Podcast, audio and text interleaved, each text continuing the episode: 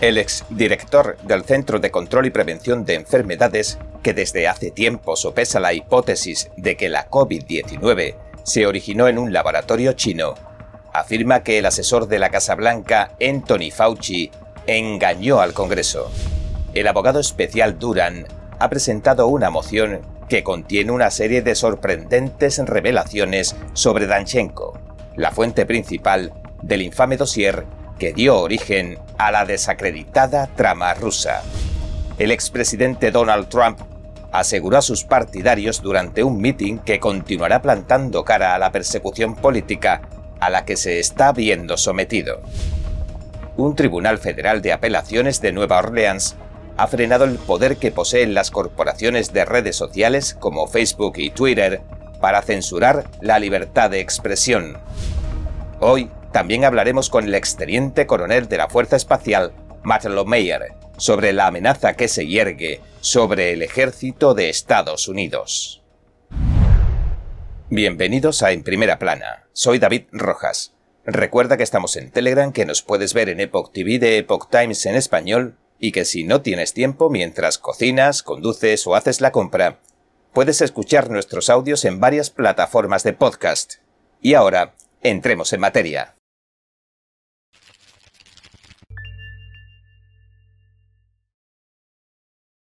El exdirector del Centro de Control y Prevención de Enfermedades, CDC, que desde hace tiempo sopesa la hipótesis de que la COVID-19 se originó en un laboratorio chino, afirma que el asesor de la Casa Blanca, Anthony Fauci, engañó al Congreso sobre la controvertida investigación de ganancia de función.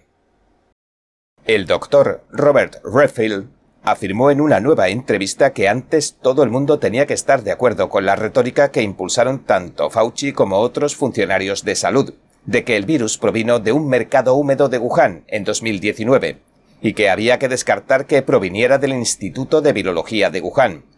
A principios de 2021, en otra entrevista con la CNN, Redfield, un virólogo de larga data, señaló que el virus surgió del laboratorio chino. Posteriormente, prominentes científicos lo amenazaron de muerte tanto a él como a su familia. Ahora, Redfield indica que Fauci pudo haber estado exagerando cuando se puso tan agresivo con el Congreso y dijo que nunca estuvo involucrado en financiar las investigaciones de ganancia de función. La ganancia de función es una controvertida investigación con la que se trata de alterar genéticamente un organismo, para potenciar ciertas funciones biológicas incluyendo la transmisibilidad y la infección. Sin embargo, Redfield añadió en el boletín de noticias Disinformation Chronicle lo siguiente. Fauci sabe que ha financiado esta investigación. También sabe que engañó al Congreso. Está en modo de protección. Durante las audiencias sobre este asunto, Fauci se ha enfrentado a varios legisladores republicanos. En concreto, el senador Ron Paul, un republicano, le preguntó si su agencia financió a un grupo de terceros para que llevaran a cabo la investigación de ganancia de función en el laboratorio de Wuhan.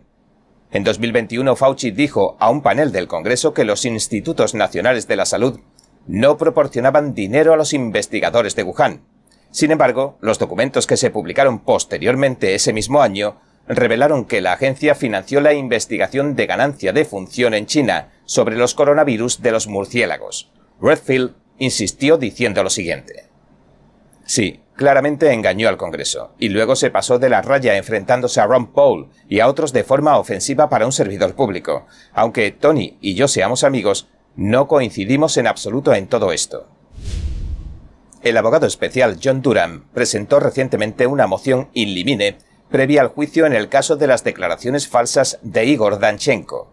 Danchenko es la principal subfuente del infame y desacreditado dossier que elaboró Christopher Steele sobre Donald Trump para que el FBI espiara su campaña. Danchenko, que está acusado de cinco cargos por mentir al FBI sobre las fuentes que usó para el dossier, había presentado anteriormente una moción para desestimar los cargos en su contra. Las mociones in limine son mociones rutinarias que se usan para determinar qué pruebas pueden y no pueden emplearse en el juicio.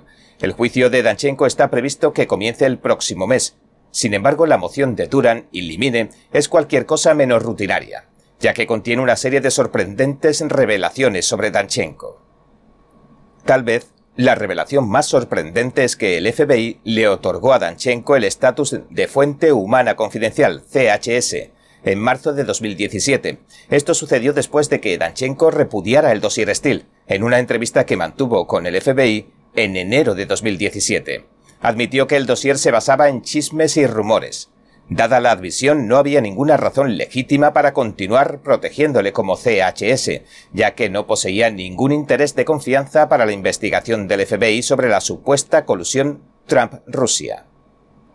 De hecho, la investigación del FBI debería haber terminado tan pronto como Danchenko reveló la verdadera procedencia del informe de Steele.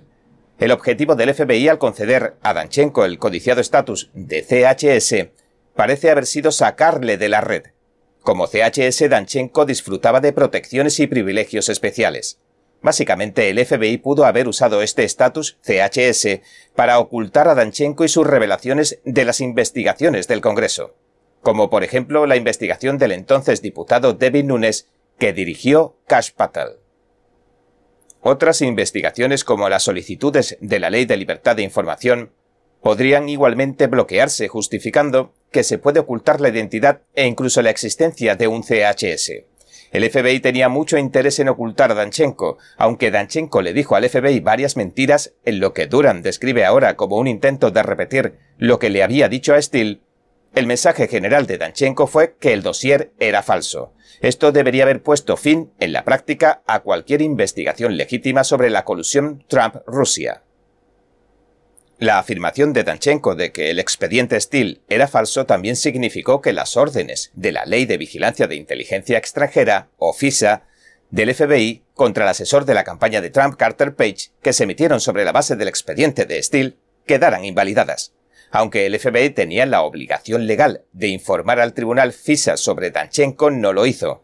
Por el contrario, incluso volvieron a solicitar otras dos órdenes FISA contra Page, basándose en el dossier Steele, que sabían que era falso.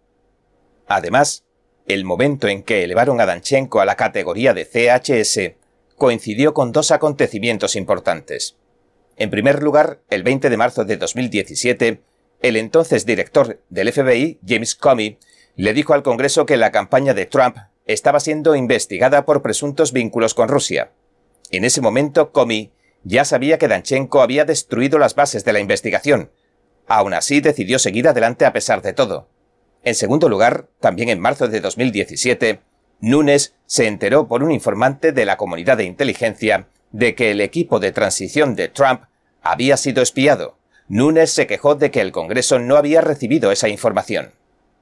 Como jefe del Comité de Inteligencia de la Cámara de Representantes, Nunes inmediatamente aceleró su propia investigación sobre el asunto Trump-Rusia, esa investigación daría lugar al memorando de Nunes en febrero de 2018. Sin embargo, el memorando de Nunes no mencionaba a Danchenko ni el hecho de que hubiera desmentido el dossier. Después de que el FBI pusiera a Danchenko en su nómina como CHS, este quedó completamente fuera de la red, y cualquier información sobre él se le ocultó al Congreso bajo la justificación de fuentes y métodos. El aparente plan del FBI para enterrar a Danchenko parece haber funcionado como estaba previsto. Ni Nunes ni nadie más sabía de Danchenko, tampoco nadie sabía que desmintió el dossier Steele. Entonces, en diciembre de 2019, el inspector general del Departamento de Justicia, Michael Horowitz, publicaba su informe sobre los abusos del FBI de la FISA. Horowitz no reveló el nombre de Danchenko y proporcionó muy poca información. Solo dijo acerca de él que Steele tenía una subfuente principal cuya historia difería de la que contaba el propio Steele. Pero hasta julio de 2020, un grupo de detectives en Internet no pudo revelar el nombre de Danchenko. Partieron de varios puntos del informe de Horowitz que combinaron con las notas de una entrevista fuertemente redactadas que publicó el senador Lindsey Graham. Una vez que se identificó a Danchenko, cualquier credibilidad que le restara al dossier Steele se esfumó, al contrario de lo que afirma el FBI, Danchenko no era una fuente con base en Rusia y con acceso a personas del Kremlin. Por el contrario, era un agente del círculo que había pasado varios años trabajando en la institución Brookings, de marcado acento demócrata. La testigo del impeachment de Trump, Fiona Hill, incluso era su mentora.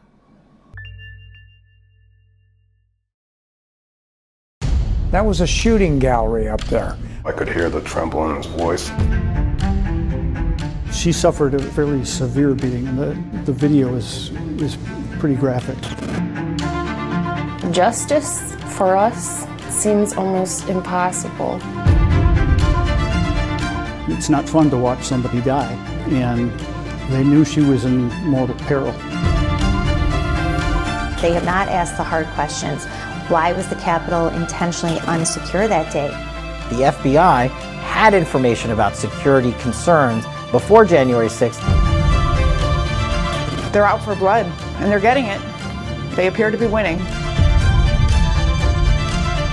Were the actions of the Capitol Police out of line? Were there violations in use of force? Now I describe it as an inside job. I'm ready to do whatever God calls me.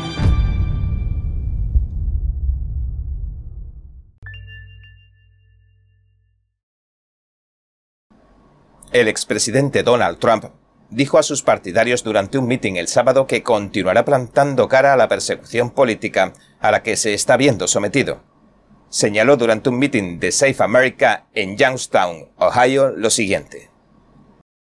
Los demócratas de la izquierda radical han estado luchando con uñas y dientes para detenerme porque saben que nunca les seré leal, porque solo les seré leal a ustedes y a nuestro país. El expresidente estuvo en el mitin para defender a los candidatos del Partido Republicano en las contiendas locales, incluido J.D. Pence, que se enfrenta al candidato demócrata Tim Ryan para las elecciones al Senado del Estado. Trump continuó diciendo lo siguiente. Durante seis años consecutivos he sido acosado, investigado, difamado, calumniado y perseguido como ningún otro presidente, y probablemente como ningún otro en la historia de Estados Unidos. Sin embargo, todo lo que he querido y todo por lo que hemos luchado es simplemente, muy simplemente, para que Estados Unidos vuelva a ser grandioso. Hagamos que Estados Unidos vuelva a ser grandioso o MAGA fue el lema que Trump exhibió en su exitosa campaña presidencial de 2016. Sin embargo, el mes pasado el presidente Joe Biden acusaba a los republicanos MAGA de extremistas durante un discurso en Filadelfia. Trump respondió a Biden diciendo lo siguiente. No importa lo que nuestro establishment político enfermizo y desquiciado me lance, no importa lo que me hagan, soportaré su tormento y opresión y lo haré de muy buena gana. Nunca conseguirán que deje de luchar por ustedes el pueblo estadounidense y nunca renunciaré porque el destino de nuestro país está en juego. El expresidente reiteró sus críticas anteriores al Departamento de Justicia de Estados Unidos diciendo que la redada del FBI en su residencia de Mar-a-Lago el mes pasado fue el resultado de la armamentización sin precedentes de la agencia. Trump dijo que los que atacan al movimiento MAGA, a quienes calificó de matones y tiranos, han despertado a un gigante dormido, y añadió lo siguiente. El pueblo estadounidense nunca aceptará que se corrompa y arruine a nuestro amado país. El 8 de noviembre vamos a votar en números récord y vamos a enviar a estos lunáticos de izquierda un mensaje que no podrán cancelar, silenciar o ignorar. Necesitamos una avalancha tan grande que la izquierda radical no pueda robarla ni amañarla. En cuanto a las próximas elecciones de medio término, Trump predijo que los republicanos recuperarán tanto la Cámara de Representantes como el Senado, y añadió lo siguiente. Y en 2024 lo más importante, vamos a recuperar nuestra magnífica Casa Blanca. Días antes, Trump hablaba con el presentador de radio conservador Hugh Hewitt, le aseguró que ninguna acusación del gobierno le impediría volver a postularse para presidente en 2024 y advirtió de las posibles consecuencias de convertir al Departamento de Justicia y al FBI en armas políticas con el fin de lanzar acusaciones en su contra. Dijo sobre cualquier posible acusación en su contra lo siguiente. Creo que si sucediera creo que tendrías problemas en este país como nunca antes hemos visto. No creo que la gente de los Estados Unidos lo tolerara creo que tendrían grandes problemas, grandes problemas. Simplemente no creo que lo toleraran. No se quedarán quietos y tolerarán este último engaño. Un tribunal federal de apelaciones de Nueva Orleans ha fallado a favor de una ley de Texas que busca frenar el poder que poseen las corporaciones de redes sociales como Facebook y Twitter para censurar la libertad de expresión. La decisión del Tribunal de Apelaciones del Quinto Circuito de Estados Unidos de Nueva Orleans confirmó la constitucionalidad de una ley de Texas que firmó el gobernador Greg Abbott el año pasado. Esto supone una victoria para los republicanos en su lucha contra la censura que imponen las grandes empresas tecnológicas a los puntos de vista conservadores. El juez del Tribunal del Circuito de Estados Unidos, Andrew Oldham, escribió en la opinión, allanando el terreno para un enfrentamiento en el Supremo, lo siguiente. Hoy rechazamos la idea de que las corporaciones tienen libre derecho a la primera enmienda para censurar lo que la gente dice. Debido a que el Tribunal de Distrito sostuvo lo contrario, revocamos su mandato judicial y lo devolvemos para que se realicen nuevos procedimientos. El año pasado, tras la aprobación de la ley que se conoció como House Bill 20, NetChoice y la Computer and Communications Industry Association presentaron una demanda. Los grupos argumentaron en su demanda que las empresas privadas como Facebook y Twitter tienen el derecho que les otorga la primera enmienda a moderar el contenido que se publica en sus plataformas y a decidir qué formas de expresión permiten o prohíben. NetChoice dijo en un comunicado lo siguiente. La ley pisotea la primera enmienda al permitir que el gobierno obligue a las empresas privadas a albergar discursos que no quieren. Un tribunal inferior aceptó esta demanda y decidió bloquear la ley. Pero la sentencia del viernes del quinto circuito de apelaciones anuló esa decisión. El juez Oldham escribió en su opinión lo siguiente. Las plataformas argumentan que en algún lugar del derecho enumerado de la persona a la libertad de expresión se encuentra el derecho no enumerado que posee una corporación a amordazar la expresión. También dijo que las implicaciones del argumento de las grandes plataformas tecnológicas son asombrosas, ya que permitirían a entidades como las empresas de redes sociales, los bancos y las compañías de telefonía móvil cancelar las cuentas de las personas que expresan opiniones o gastan dinero en apoyo de los partidos políticos o las opiniones a las que se oponen dichas empresas. Oldham también dijo que las protecciones que pretenden brindar las plataformas con la impugnación de la ley de Texas les permitirían ganar una posición dominante en el mercado. Atraería a los usuarios con la engañosa pretensión de que son defensores de la libertad de expresión, pero acabarían reprimiéndola. Cada minuto que pasa, el mundo está cambiando vertiginosamente. NTD Noticias le trae información objetiva, veraz y sin agendas ocultas. Infórmese de los acontecimientos que impactan a Estados Unidos, Latinoamérica y el mundo, con los mejores análisis de expertos e informes especiales. NTD Noticias, periodismo independiente con los temas más relevantes que muchos medios no se atreven a reportar. Síganos en Epoch TV y el canal NTD en español, en YouMaker.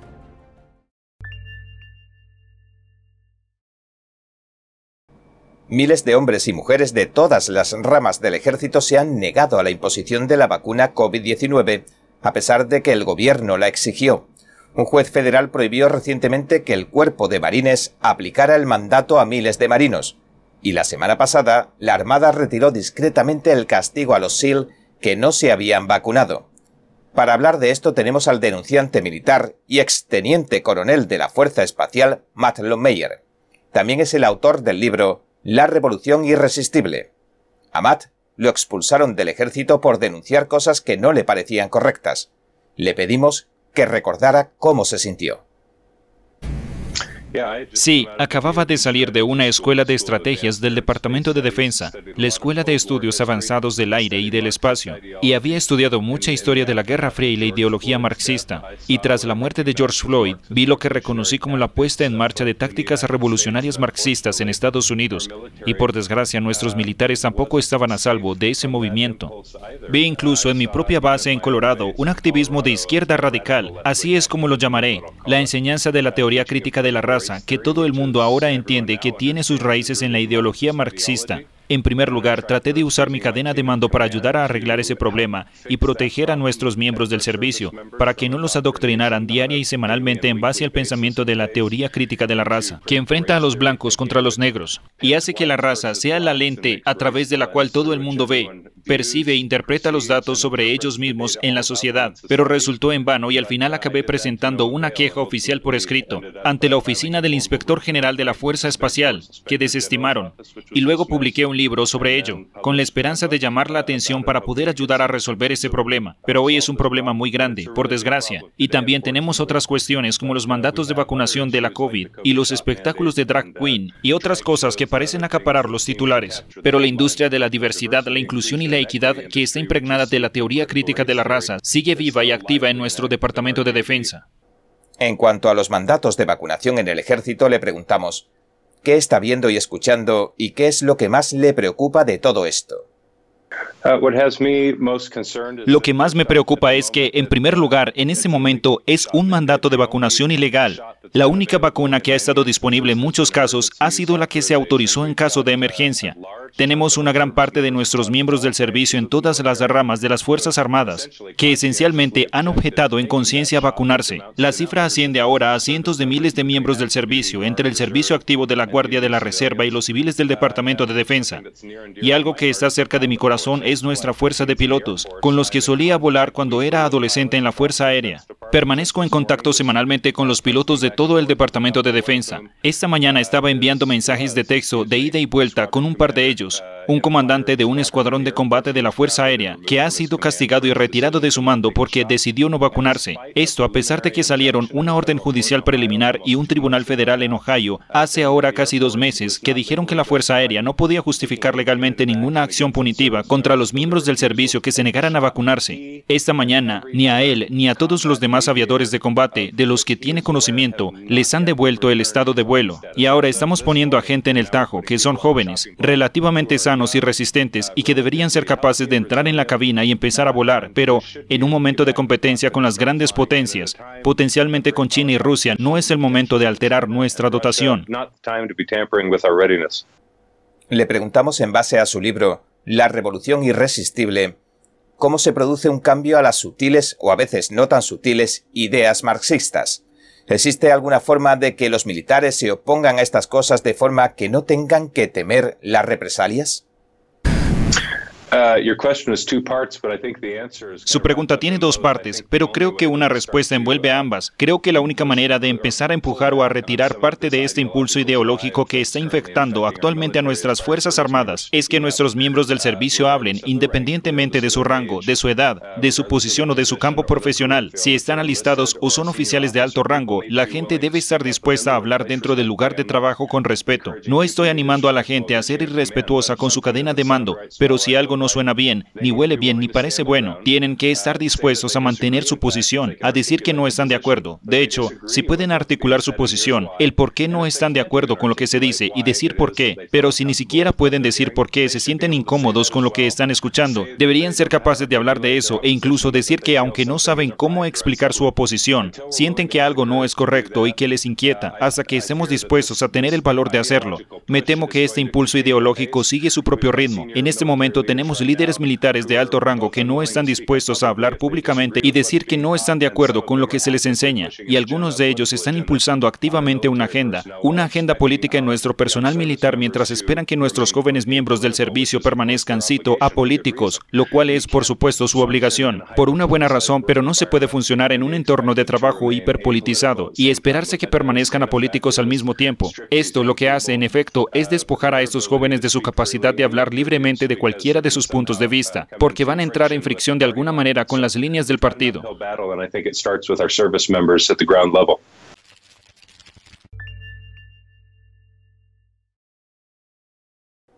Bien, este ha sido nuestro episodio de hoy. Gracias por sintonizarnos. Si te gusta nuestro programa, por favor, no olvides darle a me gusta, suscribirte y compartir este vídeo con tus amigos y tu familia, porque todo el mundo merece conocer los hechos. Una vez más, Gracias por ver en primera plana. Nos vemos mañana.